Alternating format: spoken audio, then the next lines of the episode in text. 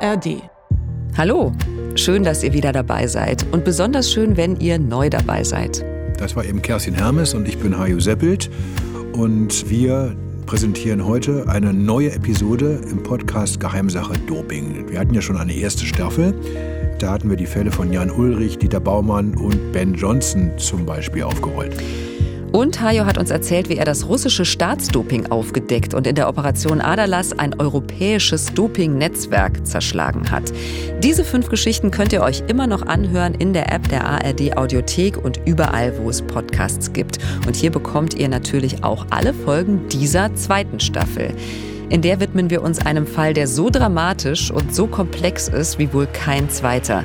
Wir nehmen euch in fünf Episoden mit in eine Geschichte voller Wendungen, voller Hoffnung, Verzweiflung und Wut. Es ist die Geschichte einer unfassbar erfolgreichen Sportlerin. Olympisk mester og gullmedaljevinner. Olympic champion and gold medalist. Championne olympique et médaille d'or. Claudia Pechstein, Tyskland. Germany. Allemagne. Jawohl! Weltrekord und Goldmedaille! Sie wäre die erste Frau der Welt, die dreimal in Folge die 5000 Meter gewinnen könnte. Jetzt kommt sie gewissermaßen aus der letzten Kurve raus. Claudia Bechstein, jawohl, ja! Weltrekord! Ihr drittes olympisches Gold nacheinander. Das hat noch keine geschafft. So sagt man Standstunden der Menschheit. So eine Leistung, das konnte man nicht erwarten. Immer noch der Vorsprung da. Jetzt kein Fehler in der Kurve, dann ist das Gold. Anni Friesinger, Daniela Anstütz-Thoms, Claudia Pechstein. Jetzt kommen sie ein nebeneinander auf die Ziellinie zu. Das ist Gold für den Deutschland Express. The Olympic gold medalist representing Germany in a world record time of 646.91, Claudia Pechstein. Jetzt bin ich die erfolgreichste deutsche Olympionikin und das ist irgendwo ja Wahnsinn, einfach Wahnsinn. 7. Februar 2009. Es ist Abend geworden in Hamar in Norwegen. Die Tage sind kurz, die Nächte lang. Den ersten Wettkampftag hat Claudia Pechstein schon hinter sich, die durchtrainierte, blond gesträhnte Berlinerin mit den muskulösen Oberschenkeln. Im sogenannten Wikingerschiff der Eisschnelllaufhalle in Hamar fühlt sie sich wohl. Hier hat sie ihre erste von fünf olympischen Goldmedaillen gewonnen. Hier hat sie ihren ersten von sechs Weltmeistertiteln gefeiert.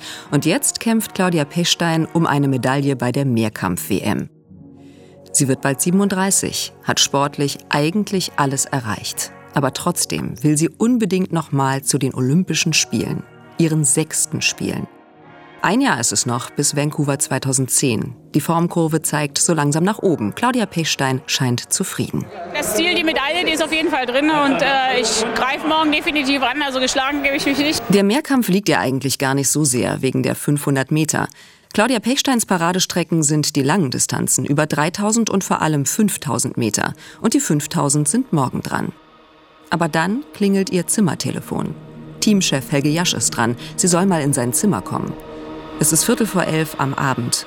Im Nachthemd und Badelatschen huscht sie über den Flur. Ja, und dann habe ich gedacht, ja, was ist denn jetzt los? Weil volle versteinerte Miene von ihm und von unserem äh, Verbandsarzt. Und ich dachte, was ist denn hier passiert? Und dann haben sie mir nur gesagt, na, du darfst nicht starten. Nicht starten? Warum? Was Claudia Pechstein jetzt zu hören bekommt, wird ihr Leben für immer verändern. Mit ihren Blutwerten stimme etwas nicht. Ich habe natürlich geheult, gezittert, alles, also die ganze Nacht, weil das irgendwie alles so ein riesengroßer Schock war. Seit diesem Tag ist nichts mehr, wie es war. Claudia Pechstein kämpft nicht mehr nur um Medaillen und Titel. Bis heute kämpft sie um ihre Unschuld, ihre Reputation und um Geld. Geheimsache Doping, ein Sportschau-Podcast vom Rundfunk Berlin-Brandenburg und Eye Opening Media. Mit Kerstin Hermes und dem ARD-Doping-Experten Hajo Seppelt. Der Fall Pechstein. Teil 1. Der Verdacht.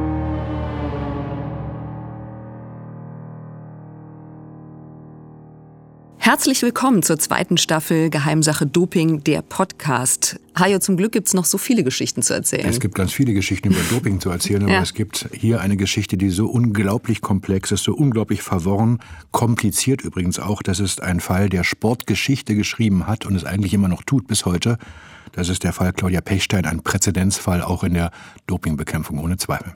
Ich bin Moderatorin bei Radio 1 vom RBB und war früher mal ARD-Sportreporterin. Hajo und ich kennen uns unter anderem von Olympischen Spielen und auch diversen Einsätzen bei der Tour de France. Hajo Seppelt ist einer der relevantesten Doping-Investigativjournalisten der Welt. Es ist gerade Frühjahr 2023, während wir das aufzeichnen. Seit 14 Jahren ist der Fall Pechstein nicht abschließend geklärt. Ein Präzedenzfall, Hajo, du hast es gesagt. Jeder hat gefühlt seine eigene Meinung zu ihrer Glaubwürdigkeit. Wissenschaftler kommen zu unterschiedlichen Ergebnissen und Interpretationen und Gerichte zu unterschiedlichen Urteilen. Natürlich hätte ich auch sehr gern mit Claudia Pechstein in diesem Podcast persönlich gesprochen. Wir haben ein Interview mit ihr angefragt und folgende Antwort bekommen von ihrem PR-Manager Ralf Grengel. Wenn insbesondere der von Ihnen sicher hochgeschätzte Hajo Seppelt unter Beweis gestellt hat, dass er dazu bereit ist, die Fälle journalistisch handwerklich sauber aufzubereiten, in denen er gründlich daneben gelegen, falsche Anschuldigungen erhoben und verdiente Athleten verleumdet hat, dann, ja dann, können Sie gerne nochmals ein Interview mit Frau Pechstein anfragen. Mit anderen Worten, ich bin mir sicher, in dieser Angelegenheit nie wieder von Ihnen zu hören. Ich glaube, dem muss man auch nichts mehr hinzufügen. Also haben wir ohne neues Interview den ganzen Dschungel aus Akten, Gutachten, Interpretationen und Statements nochmal durchkämmt, um der komplexen Frage nachzugehen, hat Claudia Pechstein jemals gedopt oder nicht? Und ist sie zu Recht verurteilt worden? Wurde sie in der ganzen Zeit fair behandelt?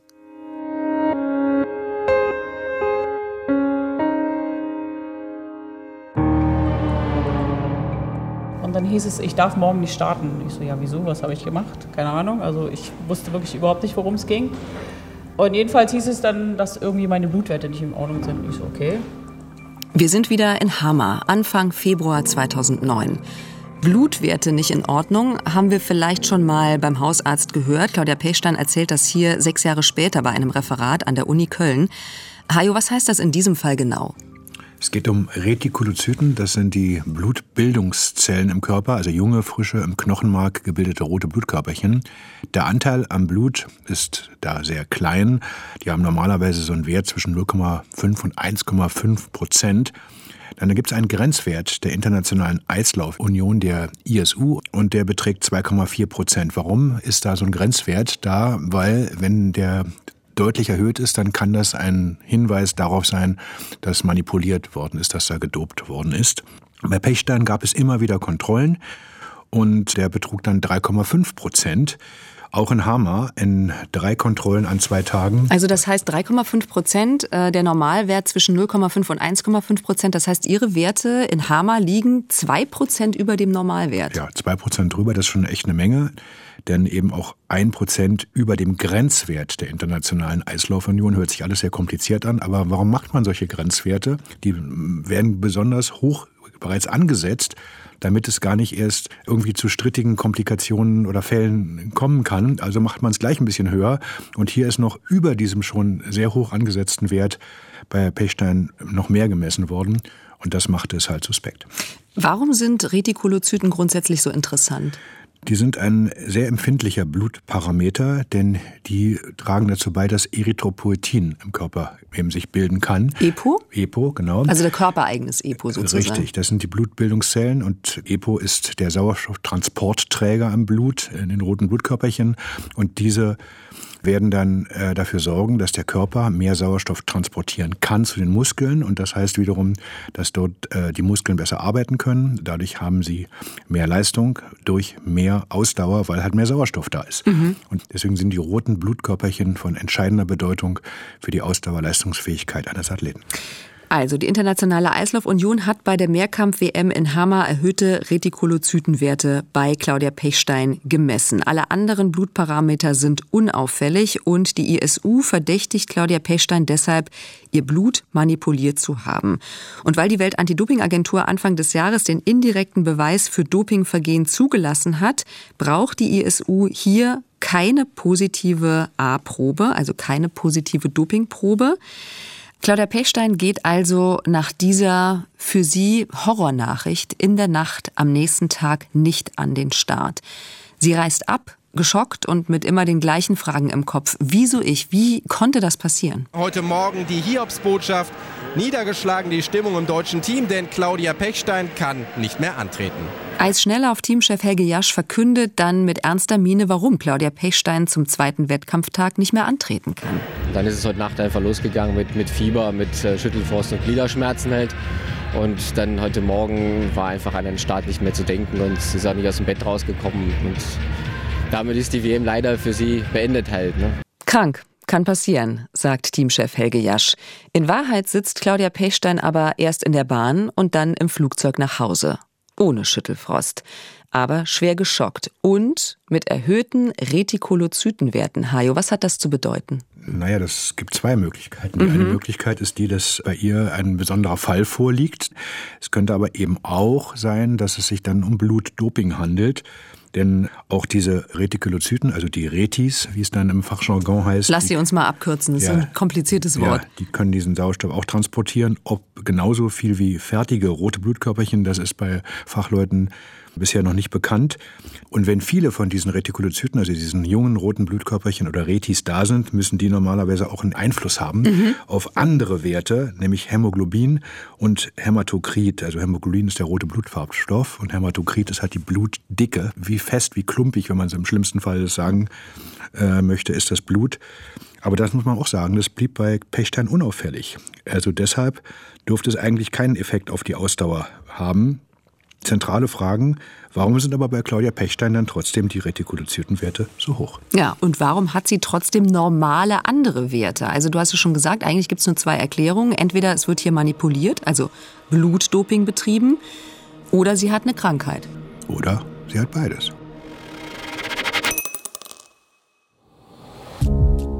Der Profisport Hajo hat inzwischen durch die Skandale im Radsport und den spanischen Dopingarzt Fuentes ziemlich viel Erfahrung, was man alles mit Blutwerten so anstellen kann. Also die Tricks sind inzwischen bekannt.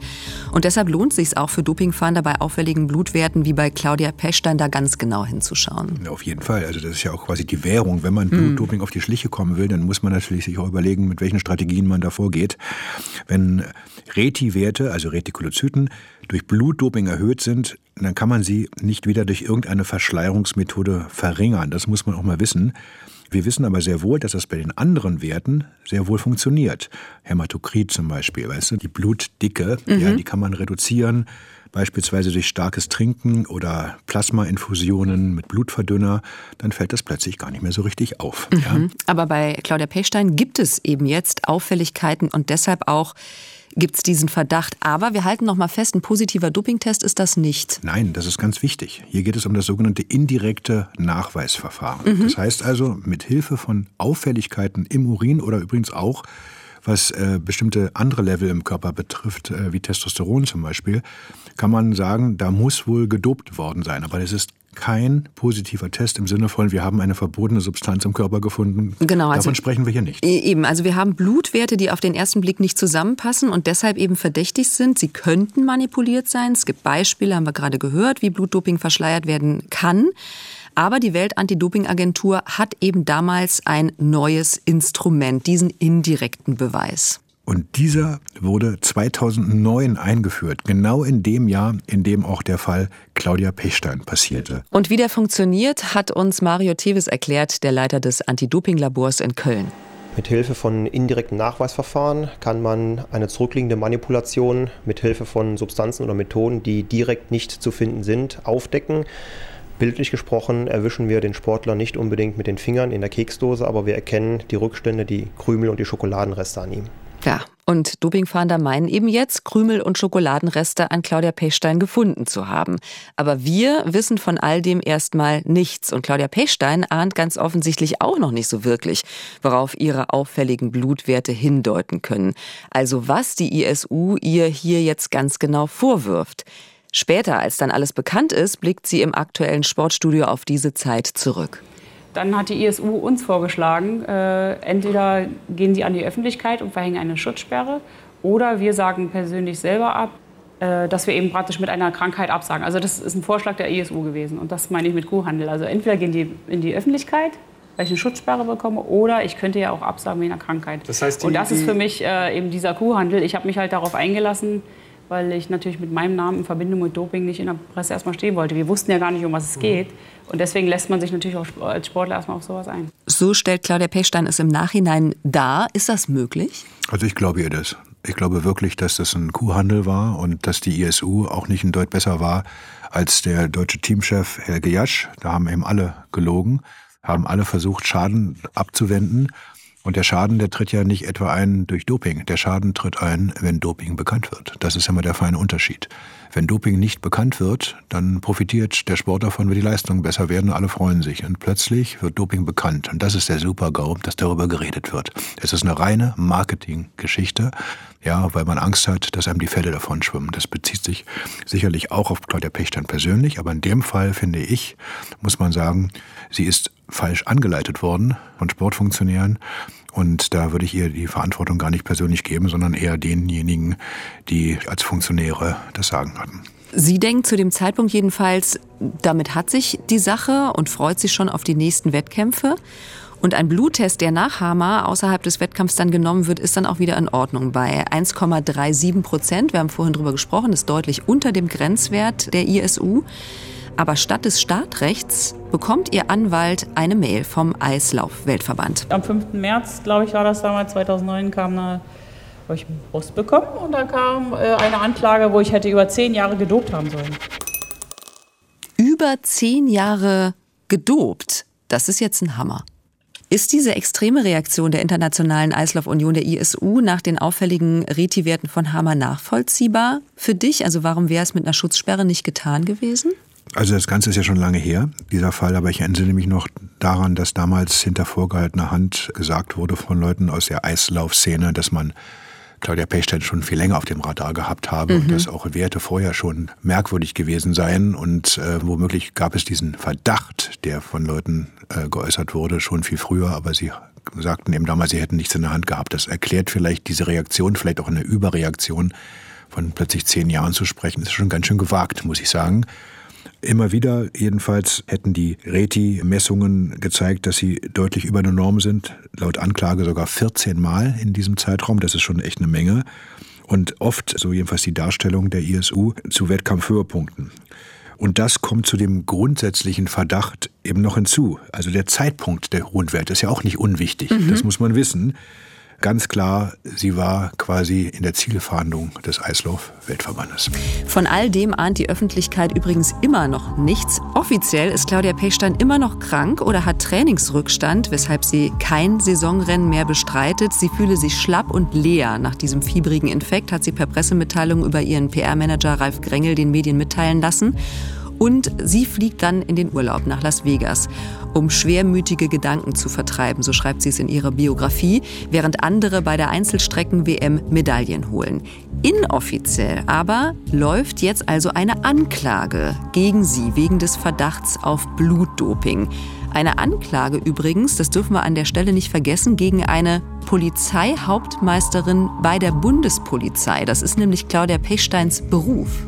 Ja, und das macht es natürlich noch deutlich brisanter, denn damit ist Claudia Pechstein, weil sie Beamtin ist und aus Steuermitteln finanziert wird, natürlich besonders im Fokus. Äh, da darf sie sich eines Vergehens oder eines Dienstvergehens sogar nicht schuldig machen. Also da wiegt das Ganze noch viel schwerer, auch was die beruflichen Konsequenzen betreffen könnte. Denn äh, wenn man diese Regeln verletzt, dann kann im schlimmsten Fall es bedeuten, dass man entlassen wird. Also das ist schon für sie eine ganz, ganz hohe Fallhöhe gewesen. Und aus der Tatsache heraus, dass sie dann plötzlich eine Zeit lang von der Bildfläche verschwunden war, ist natürlich einiges auch an Gerüchten dann entstanden. Dann hat man sich gefragt, was ist mit ihr los? Und wenn man ehrlich ist, auch schon damals hinter vorgehaltener Hand bei dem einen oder anderen spielten da Dopingvermutungen mit rein. Mhm. Fragen wir einen, der damals bei vielen wichtigen Eisschnelllaufrennen dabei war. Jörg Mebus arbeitet heute in Hajos Firma Eye Opening Media. Äh, in der Tat war das relativ komisch damals, das muss man so sagen. Weniger in Hamar selbst, bei dem Wettkampf, wo sie quasi nach dem ersten Tag abgereist ist. Da habt ihr noch da, nichts geahnt? Nicht wirklich, nee, das war mal äh, im Moment ein bisschen komisch. Ja, sie ist halt am zweiten Tag nicht mehr aufgetaucht, aber Trainer, Arzt, Teamchef haben sich ja alle wunderbar vorbereitet und uns ähm, ja quasi einen vom Pferd erzählt. Nee, komisch wurde es eigentlich erst in der Folgezeit. Wir gingen auf, auf Saisonfinale, auf Saisonhöhepunkt zu. Äh, da hat man mal häufiger telefoniert und man hat immer dieselben Sätze gehört. Ihr Manager Ralf Grengel, der, der quasi unsere Ansprechstation war als Journalisten, der war äh, nicht erreichbar oder war kurz angebunden. Auch aus der DSG kamen ja relativ kurz angebundene Sätze und alles war irgendwie komisch. Die ganze Kommunikation hat sich verändert. Und da war es dann schon, dass äh, über die Tage hinweg man immer misstrauischer wurde. Irgendwas ist los, irgendwas ist passiert. Und ähm, dann Gerüchteküche? Haben die Gerüchteküche, sie hat wahnsinnig gebrodelt. Spätestens auch, als dann jemand das wirklich mal diese Frage öffentlich gestellt hat. Mhm. Das war äh, Ria Visser. Das ist eine ehemalige niederländische Eisschnellläuferin gewesen, äh, die beim Weltcup-Finale äh, in Salt Lake City Anfang März im TV-Sender NOS das einfach mal angesprochen hat und äh, gesagt hat, ja, sie hätte von Gerüchten gehört, die im Zusammenhang mit einem möglichen Dopingfall im deutschen Team stehen. Äh, der Name Pechstein fiel dabei nicht, aber da war es natürlich raus, ja. Und äh, jeder, jeder hat diese Aussage natürlich mit dem Namen Pechstein in Verbindung gebracht. Hm, hm. Claudia Pechstein könnte platzen vor Wut, schreibt sie später in ihrer Biografie, weil sie spürt, dass die Luft dünn wird und sie bereitet mit ihrem Anwalt sogar eine Stellungnahme vor, falls in den Medien nicht nur pauschal über Gerüchte geschrieben wird, sondern auch Namen fallen. Und darüber kommt auch ihr Kampfgeist zurück, schreibt sie. Ja, aber erstmal war der Druck auf den deutschen Verband äh, so gewachsen, dass sie sich äußern mussten und auch auf diese Aussagen der ehemaligen niederländischen Eisschnellläuferin Ria Visser musste der Verband reagieren. Das hat er getan. Und zwar in Kanada, wo die Einzelstrecken-WM in Richmond stattgefunden hat. Und da wurde deutlich gesagt, nein, diese Aussagen von Ria Fisser, sie sind falsch und man würde auch rechtliche Schritte gegen Ria Fisser prüfen. Und in diesem Zuge und auch schon davor haben wir eigentlich auch die falschen Fragen gestellt, muss man sagen, weil irgendwann sind wir da mal zu übergegangen und haben gesagt, jetzt mal Hand auf Herz, was ist denn hier überhaupt passiert? Was ist hier los? Liegt euch ein positiver Dopingtest von Claudia Pechstein vor? Ja oder nein? Und da war die Antwort, Nein, und das war ja noch nicht mal gelogen, ganz im Gegensatz zu den ganzen Zeugs, was sie uns im Zusammenhang mit den Vorkommnissen in Hamar vorher erzählt haben. Hm, und der Verbandschef Heinze sagt später, der Schutz der Athletin hätte im Vordergrund gestanden. Pechstein wäre gebrandmarkt gewesen. An diesem Tag im März 2009, als der Brief der ISU mit der Anklage bei Claudia Pechstein eintrifft, beginnt für sie im Prinzip ein neues Leben. Ich weiß, dass ich kein Doping genommen habe. Nein, habe ich nie gemacht und äh, habe ich auch noch nie drüber nachgedacht. Ich persönlich weiß von mir, dass ich nichts Verbotenes getan habe. Bei mir gibt es keine positive Probe. Ich habe, wie gesagt, noch nie Doping benutzt. Ich wüsste jetzt nicht, wie ich äh, irgendwie dort was anwenden sollte. Aber sie wird trotzdem angeklagt. Siegen oder sterben wird zu Claudia Pechsteins Lebensmotto. Das sagt sie später immer wieder. Und trotzdem geht sie hier nicht gleich in die Offensive, Hajo. Sie hält alles äh, weiter geheim, erfindet Ausreden, warum sie nicht bei den Wettkämpfen startet. Warum hat sie nicht proaktiv versucht, die Vorwürfe zu entkräften? Naja, ich finde, man muss in gewisser Weise auch Verständnis aufbringen für Athleten in einer solchen Situation. Ich sehe das bei Funktionären anders, denn die haben persönlich nichts zu verlieren, aber ein Athlet, der mit einem Dopingverdacht in Verbindung gebracht wird, allein das reicht schon, um eine Karriere zu zerstören um Sponsorenverträge in Frage zu stellen. Da steht ganz, ganz viel auf dem Spiel. Und da habe ich mehr Verständnis, als das bei Funktionären der Fall ist. Und ich möchte auch nochmal festhalten, es ist kein positiver Test gewesen, denn wir reden hier von einem indirekten Nachweisverfahren, das damals in der Anfangsphase stand und da natürlich auch noch einige Unsicherheiten vorhanden gewesen sind. Das darf man nicht vergessen. Gleichwohl möchte ich aber auch sagen, dass die ISU eindeutig in ihrer Anklage damals geschrieben hat, dass sie Blutdoping betrieben hat. Das war also der Anklagevorwurf. Auch wenn es keinen positiven Test gegeben hat. Hinter den Kulissen fängt Claudia Pechstein an, ihre Verteidigungsmannschaft zusammenzustellen. Ihr PR-Manager Ralf Grengel ist ohnehin immer loyal an ihrer Seite. Von dem haben wir eben schon gehört. Er ist ehemaliger Journalist, jetzt Chef der Agentur Powerplay und nebenbei auch noch der Schwiegersohn von Pechsteins Trainer Joachim Franke. Ja, Ralf Grengel er organisiert die Pressearbeit. Äh, du hast eben gesagt, loyal. Er steht felsenfest an ihrer Seite. und zwar so felsenfest, da kann kommen, was wolle. Claudia Pechstein hat quasi immer recht. Und wer Claudia Pechstein kritisiert, der bekommt es mit Ralf Grengel zu tun. Also da kennt der einfach nur schwarz oder weiß, gut oder böse. Und der verfolgt die Berichterstattung absolut genau, penibel, guckt überall hin und wenn Sie seiner Meinung nach zu kritisch sind, dann wird auch gern mal ein Informationsboykott angedroht oder gar verhängt. Unter anderem ja gegen die Eislaufberichterstatter der ARD. Dieser Boykott, der hält ja bis heute an. Das ist also Claudia Pechsteins PR-Manager und juristisch lässt sie sich von einem Anwalt betreuen, der sich gut mit Sportrecht auskennt, nämlich Simon Bergmann, ein ziemlich drahtiger Typ mit Nickelbrille und er hat sich unter anderem auf Presse- und Sportrecht spezialisiert. Ja, und der kommt aus der Anwaltskanzlei Scherz-Bergmann aus dem alten West-Berlin. Ähm, die ist nun wirklich richtig bekannt in mhm. Deutschland, denn Christian Scherz ist ein Promi-Anwalt, der Kollege von Simon Bergmann, der Promi-Größen wie Heiner Lauterbach oder die damalige Moderatorin Sabine Christiansen als Klienten hatte und noch andere Promis, die dort ein- und ausgegangen sein durften, wenn sie mal ein Problem hatten mit den Medien. Und auch Claudia Pechstein war mit Simon Bergmann schon lange gut bekannt. Ja, die beiden sind per Du. Ich lese mal kurz aus äh, Claudia Pechsteins Biografie vor, wie die beiden miteinander umgegangen sind. Claudia, ich frage dich das jetzt nur ein einziges Mal. Hast du gedopt oder nicht? Wenn es dazu kommt, dass ich dich verteidigen muss, muss ich das wissen. Das ist also seine Begrüßung sozusagen für sie. Sie sagt Nein und Simon Bergmann geht dann auch gleich an die Arbeit. Einer seiner Angriffspunkte ist die grundsätzliche Verfahrensweise. Es kann nicht sein, dass der Verband sich dieser mühsamen Aufgabe entzieht, indem er die Beweislast dem Sportler äh, auferlegt. Denn die ISU stützt ihre Anklage auf ein einziges Indiz. Und Claudia Pechstein soll jetzt den Beweis erbringen, dass sie unschuldig ist.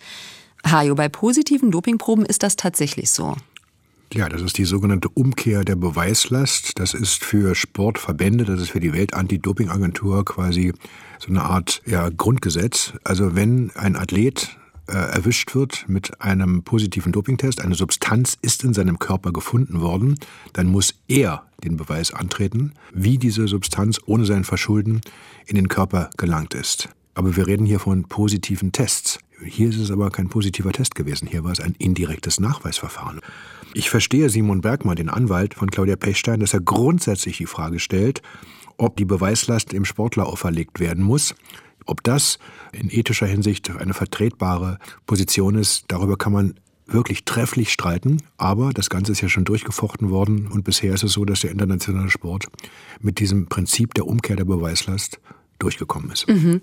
Die Pechstein-Anwälte hatten in dem Verfahren noch von der ISU gefordert, das Beweismaß zu verändern, nämlich zu sehr nah an zweifelsfrei, also dass sozusagen die ISU sehr nah an zweifelsfrei nachweisen soll, dass Claudia Pechstein wirklich gedopt hat. Nicht nur eine Wahrscheinlichkeit besteht. Genau, das hat die ISU abgelehnt. Da frage ich mich, ähm, da hat sich die ISU aber ganz schön leicht gemacht, denn es steht ja sehr, sehr viel für Claudia Pechstein auf dem Spiel und für sich selbst legen sie die Latte dann so tief, zumal die ISU, der Eislauf-Weltverband, ja gleichzeitig Ankläger und Richter ist. Ja, ist eigentlich unglaublich, aber so waren das noch die Zeiten damals. Und äh, das muss man sich mal vorstellen, man steht vor einem Gericht und dann ist der Ankläger, der Staatsanwalt, ist auch gleichzeitig der Richter und du stehst dann vorne und äh, wirst eines Vergehens oder eines Verbrechens beschuldigt und er soll sich mal zur Wehr setzen. Ist ein bisschen schwierig, würde ich mal sagen. Und in dem Fall war das so? Ja, das war damals halt noch so. Es gab zwar damals auch schon den Internationalen Sportgerichtshof als letzte Instanz, aber am Anfang waren die Rollen halt anders verteilt. Aber jetzt in diesem ersten ISU-Disziplinarverfahren heißt das ganz offensichtlich, die Internationale Eislaufunion muss nicht zweifelsfrei nachweisen, dass die Werte im persönlichen Blutprofil zwingend auf Doping hindeuten und es keine Alternativen gibt. Das ist ja nun mal das Verfahren, in dem entschieden wird, ob ja. klar der Pechstein gesperrt wird oder nicht. Ich versuche es mal so ein bisschen auseinander zu klamüsern. Natürlich klingt das jetzt so, wie, wie kann denn sowas sein? Mhm. So einfach ist es halt aber auch nicht, denn indirekte Nachweisverfahren haben halt das Risiko, dass man halt etwas interpretieren muss. Und Interpretationen sind nicht immer über jeden Zweifel erhaben. Und deswegen ist es schon nicht ganz falsch zu sagen, es muss eine gewisse Wahrscheinlichkeit geben. Dann kann man sich natürlich über die Formulierung streiten, ob sie über jeden Zweifel erhaben sein muss, die Sache, oder ob fast jeder Zweifel ausgeräumt sein muss. Also das ist jetzt auch ein bisschen semantisch, diese ganze Diskussion. Aber gleichwohl ist es eben nicht so einfach. Am Ende heißt das, für ein Sportrechtsverfahren, bei indirekten Nachweisverfahren wird es nie hundertprozentig sicher sein, ob man es beweisen kann. Man wird immer sagen, es gibt keine andere Erklärung für diese mhm. Blutwerte. Also Hajo, fassen wir es nochmal zusammen. Claudia Pechstein muss nachweisen, dass es eine andere Ursache für ihre erhöhten Reti-Werte gibt, weil sonst dieser Indizienprozess im Dopingkampf nicht wirklich möglich ist. Welche anderen Erklärungen könnten das sein? Ja, die Pechstein-Seite hat ja dann ein paar Erklärungen für leicht erhöhte Retikulozytenwerte angeführt, also darunter Stress, Infekt oder Kälte oder ein Übermaß an Training, aber zumindest die Menschen, die wir dazu befragt haben aus dem medizinischen Bereich, die haben uns gesagt, dass es doch eher unwahrscheinlich ist. Die einzige nachvollziehbare Erklärung aus Sicht der Wissenschaft neben Doping für solche Werte ist eine schlichte Blutkrankheit. Und deshalb fängt das Pechstein-Team auch an, Fachleute zu konsultieren. Top-Wissenschaftler in Deutschland, die sich mit Blutparametern allerbestens auskennen. Professor Wolfgang Jelkmann ist Physiologe und Professor an der Uni aus Lübeck, ein weltweit führender EPO-Forscher. Und Professor Werner Heimpel von der Uni Ulm ist einer der renommiertesten Hämatologen in Deutschland. Er befasst sich also unter anderem mit gut- und bösartigen Erkrankungen des Blutes. Und genau danach sucht Claudia Pechstein ja jetzt. Sie bleibt dabei, sie hat nicht gedopt, also muss sie dringend eine plausible Alternative für die Dopingthese finden, sonst droht ihr eine Sperre. Das ist ihr jetzt klar, Hai, und das ist auch ihr gutes Recht. Selbstverständlich ist es ihr gutes Recht. Sie ist des Dopings verdächtig und sie muss und sie kann und sie sollte natürlich für die Verteidigung das aufbieten, was sie kann, also das Beste. Und äh, da weiß man ja, wenn Claudia Pechstein vor allem ihr Umfeld etwas anfangen, dann machen sie es richtig und intensiv und umfassend. Und das ist auch in diesem Fall passiert. Die genannten Experten gehören sicher schon zu den Führenden, soweit ich das beurteilen kann, in Deutschland. Es gab auch noch einige andere, die sich dann dazu gesellt haben. Auf jeden Fall sind plötzlich ganz, ganz viele Dopingforscher oder Blutexperten aus der Welt mit diesem Fall Pechstein beschäftigt. Die natürlich alle schweigen müssen, ärztliche Schweigepflicht, denn offiziell weiß ja noch niemand was von dem Dopingvorwurf gegen Claudia Pechstein. Und interessant ist, dass etliche Fachleute, die sich jetzt damit beschäftigt haben, in einem Gutachten zu einem ganz anderen Schluss kommen als der Internationale Eislaufverband.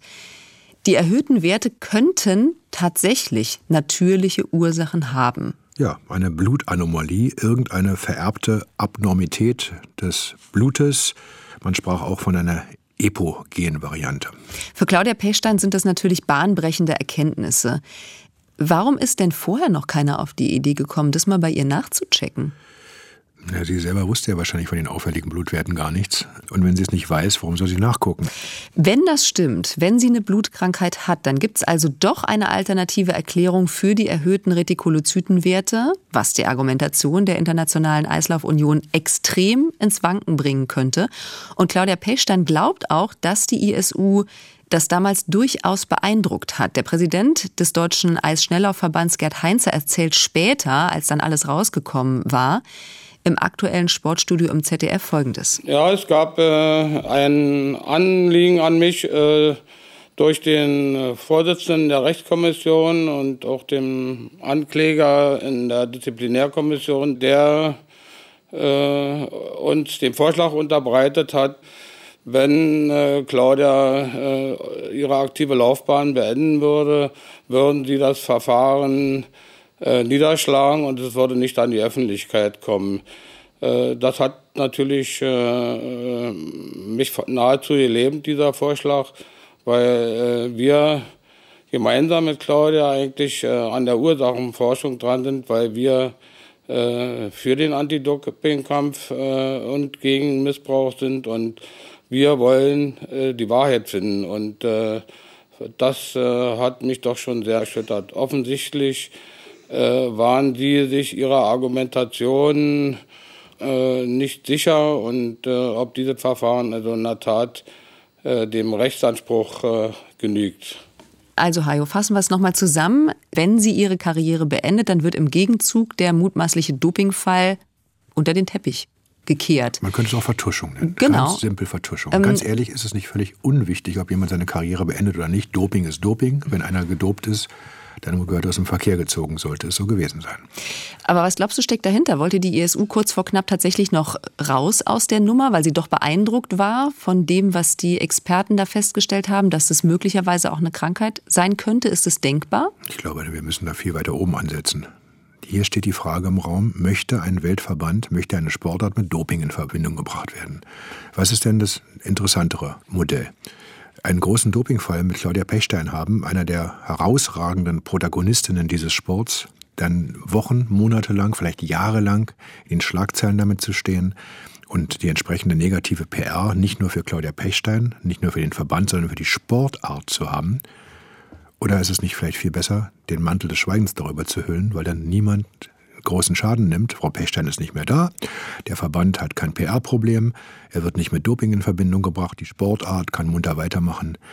Da kann man leicht zu der Überlegung kommen, ob es nicht sinnvoll ist, das Ganze lieber zu den Akten zu legen. Und genau das passiert und passierte vor allem über Jahrzehnte im internationalen Sport. Denn diese Überlegungen, die hier die ESU anführt, wenn es denn so stimmte, diese Überlegungen sind ja auch realisiert worden in anderen Sportarten über Jahre hinweg, wo Doping vertuscht worden ist, weil sie alle befürchtet haben, dass es sonst ihnen ans Eingemachte gehen könnte. Mhm. Aber wir müssen an dieser Stelle auch festhalten, die ESU, möglicherweise steckte das dahinter, hat auch schlampig gearbeitet. Ja, also ob es daran liegt, das weiß ich nicht so, aber was ich schon unterschreiben kann, dass schlampig gearbeitet worden ist. Ich könnte eine Anekdote erzählen, die ist so unglaublich, das kann man sich gar nicht vorstellen. Sehr gern. Das war damals eine Recherche der ARD Sportschau. Ich hatte einen Beitrag gemacht.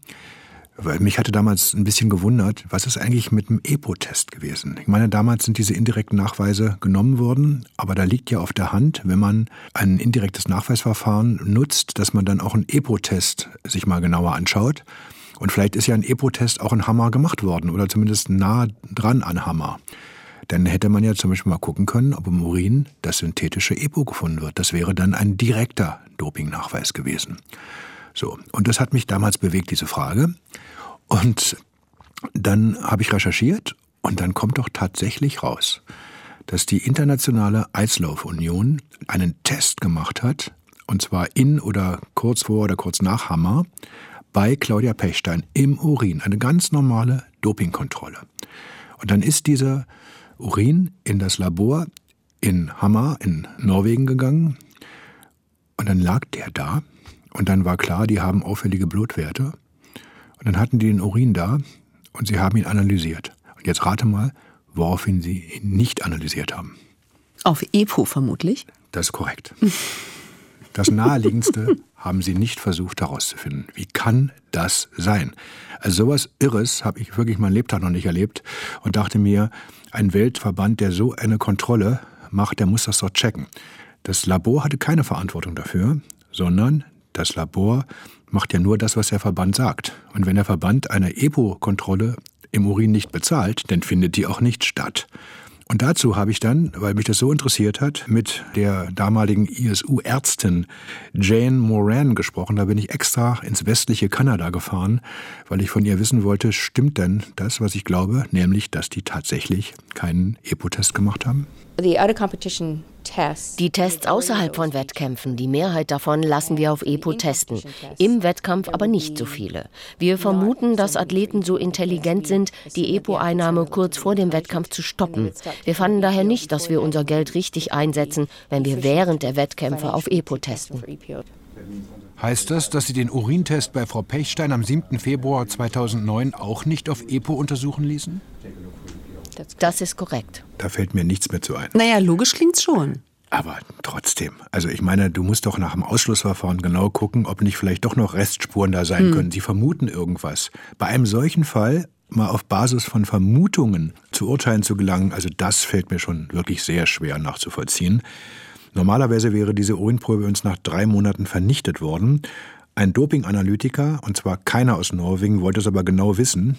Der hat sich die Probe dann kommen lassen, nach Deutschland übrigens. Und es gehört einfach auch zur vollen Wahrheit, dass dann im Urin von Frau Pechstein kein EPO gefunden worden ist. Wie gesagt, hätte vielleicht sowieso nicht sein können, weil es dann längst abgebaut ist, aber trotzdem checkt man das ja. Man guckt halt einfach nach, so wie beim Bankraub.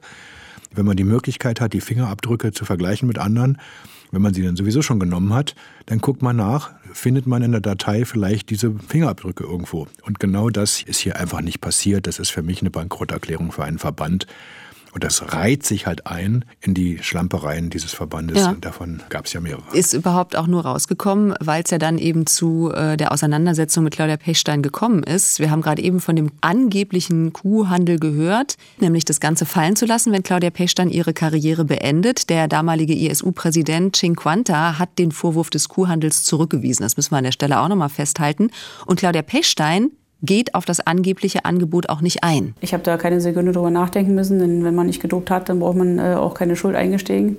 Und von daher, das kam überhaupt nicht in Frage. Damit ist die Sache klar. Claudia Pechstein hat alles, was in der Kürze der Zeit möglich war, dafür getan, die ISU davon zu überzeugen, dass sie nicht gedopt hat. Das sehe ich jetzt nicht ganz so. Sie mag ja einiges gemacht haben, aber entscheidend ist ja auch das, was man ins Verfahren einbringt. Und der Vorwurf der ISU lautete damals, sie hätte bis zehn Tage vor der mündlichen Verhandlung keine eigenen Untersuchungen zum Beweis ihrer Unschuld eingeleitet. Eingeleitet heißt zumindest sie nicht vorgetragen. Claudia Pechstein ist voller Adrenalin, als sie vor dem ISU-Prozess ins Hotel am Bahnhof in Bern in der Schweiz eincheckt, schreibt sie in ihrem Buch. Hier vor der ISU-Disziplinarkommission entscheidet sich jetzt, ob sie gesperrt wird oder nicht. Es ist also wirklich ein sehr, sehr wichtiger Tag. Alle sind gekommen, ihr Anwalt, die Vertreter der deutschen Eisschnelllaufgemeinschaft und ihre beiden Gutachter auch, die körpereigene Ursachen nicht ausschließen zu diesem Zeitpunkt. Beim Strategietreffen fasst Anwalt Simon Bergmann nochmal äh, zusammen. Ihre Ausgangslage und die Beweissituation seien gut, sagt er damals. Sie hätten aussagekräftige Gutachten und die ESU habe keinen Beweis für Doping. Und in solch einem Fall müsse die Unschuldsvermutung greifen. Also Bergmann scheint vom Erfolg überzeugt zu sein und Pechstein spürt das auch schreibt sie später. Was sie aber beunruhigt, ist, dass sowohl die Ankläger als auch die Richter des Schiedsgerichts alle Funktionäre des Weltverbandes sind. Das haben wir ja vorhin auch schon kurz besprochen. Also Claudia Pechstein, die Olympiasiegerin, steht da gegen den mächtigen Eislauf-Weltverband und auch gegen die unantastbare Welt-Anti-Doping-Agentur mit deren neuem Konzept, nämlich dem indirekten Beweis. Und hier muss sie jetzt darlegen, und zwar mit einer hohen Wahrscheinlichkeit, dass sie eine Blutkrankheit hat. Ja, aber auch die ISU hat natürlich zwei Blutexperten ins Feld geführt und die sagen, dass die erhöhten Reti-Werte ausschließlich durch Doping zustande gekommen sein können. Dann gibt es einen sogenannten unabhängigen Gutachter. Interessant ist, dass er von der ISU aber gestellt wird. Da kann man sich die Frage stellen, was ist daran unabhängig? Professor Max Gassmann von der Uni Zürich. Er soll dann die ISU-Disziplinarkommission, man sieht also alles in den Händen des Verbandes, bei der Prüfung der wissenschaftlichen Beweise unterstützen. Am 29. und 30. Juni 2009 ist es dann soweit. Die ISU hat einen Saal im Bezirksgericht gemietet und auf den Fluren geht es zwischen den nationalen und internationalen Funktionären so ein bisschen zu wie unter Freunden, obwohl es doch eigentlich Gegner sind. Claudia Pechstein ist darüber ganz schön irritiert, schreibt sie in ihrem Buch. Sie wünscht sich mehr Distanz und auch die Sitzordnung fühlt sich für sie unangenehm an. Links neben ihr sitzt ihr Anwalt Simon Bergmann, aber rechts, direkt rechts neben ihr sitzt einer der Ankläger, quasi Schulter an Schulter. Anderthalb Tage geht's, das ist für Claudia Pechstein quälend lang, vor allem um Verfahrensfragen, bis dann endlich die Wissenschaftler von der ISU-Disziplinarkommission an die Reihe kommen. Sind die abnormen Werte durch eine genetische Blutkrankheit zu erklären oder nicht? Das ist die entscheidende Frage. Ja, und die einen sagen sehr unwahrscheinlich, die anderen sagen, könnte durchaus sein. Auch übrigens der Max Gassmann von der Uni Zürich, den das Gericht bestellt hat. Ohne sich nochmal zurückzuziehen und sich mit ihren Beisitzern abzustimmen, präsentiert die Vorsitzende Richterin kurz vor Ende der Verhandlung dann einen Vorschlag. Ja, sie bietet Claudia Pechtern an, die Urteilsverkündung könnte verzögert werden, wenn sie sich innerhalb eines vernünftigen Zeitrahmens medizinischen Untersuchungen unterzieht, 90 Tage. Sie könne weiter trainieren und an Wettkämpfen teilnehmen. Wenn sie aber ablehnt, dann müsse sie alle negativen Konsequenzen tragen. Das ist eigentlich ein fairer Vorschlag. Also jedenfalls klingt der für mich so. Den lehnt Claudia Pechstein aber ab? Warum hat sie dieses Angebot nicht angenommen? Hat sie den ISU-Experten nicht vertraut oder hat sie gedacht, das ist nicht nötig?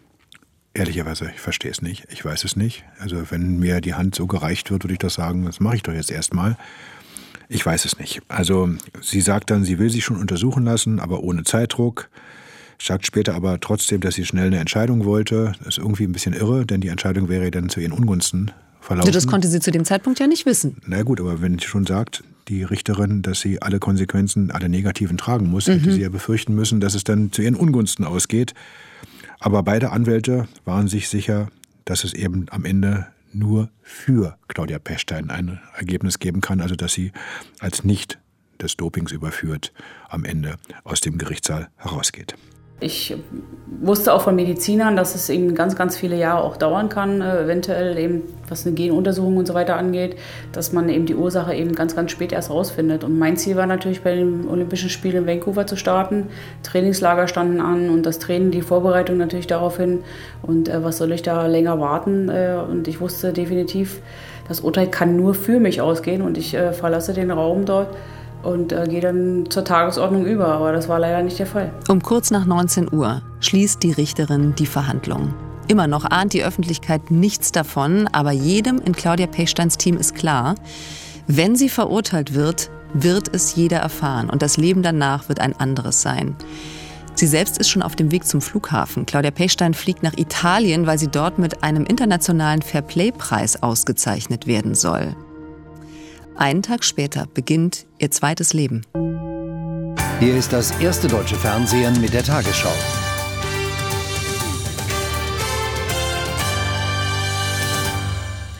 Der deutsche Spitzensport wird von einem neuen Dopingfall erschüttert. Die Eisschnellläuferin und mehrfache Olympiasiegerin Claudia Pechstein ist des Blutdopings überführt worden. Wie die Internationale Eislaufunion mitteilte, wurde die Berlinerin für zwei Jahre gesperrt. Das war Teil 1 von Geheimsache Doping, der Fall Pechstein. Ein Sportschau-Podcast vom Rundfunk Berlin-Brandenburg in Zusammenarbeit mit Eye Opening Media. Geschrieben von mir, Kerstin Hermes. Redaktion Philipp Büchner und Dirk Walzdorf für den RBB und Jörg Mebus für Eye Opening Media. Recherche Jörg Mebus. Dramaturgie Franziska Krenzin. Medizinische Beratung Susanne Fass. Juristische Beratung Kerstin Skieber und Oliver Kastendijk. David Schöper hat mit Philipp Büchner die Episoden produziert. Das Audiodesign ist von Kevin Carstens. Mein Gespräch mit Hajo hat Bernd Bechtold aufgezeichnet. Bodo Pasternak hat weitere Sprachaufnahmen gemacht. Executive Producer der Geheimsache Doping Podcasts ist Dirk Walzdorf. Wir zitieren in dieser Staffel immer wieder aus Claudia Pechsteins Autobiografie von Gold und Blut. Sie ist Ende 2010 bei Schwarzkopf und Schwarzkopf erschienen.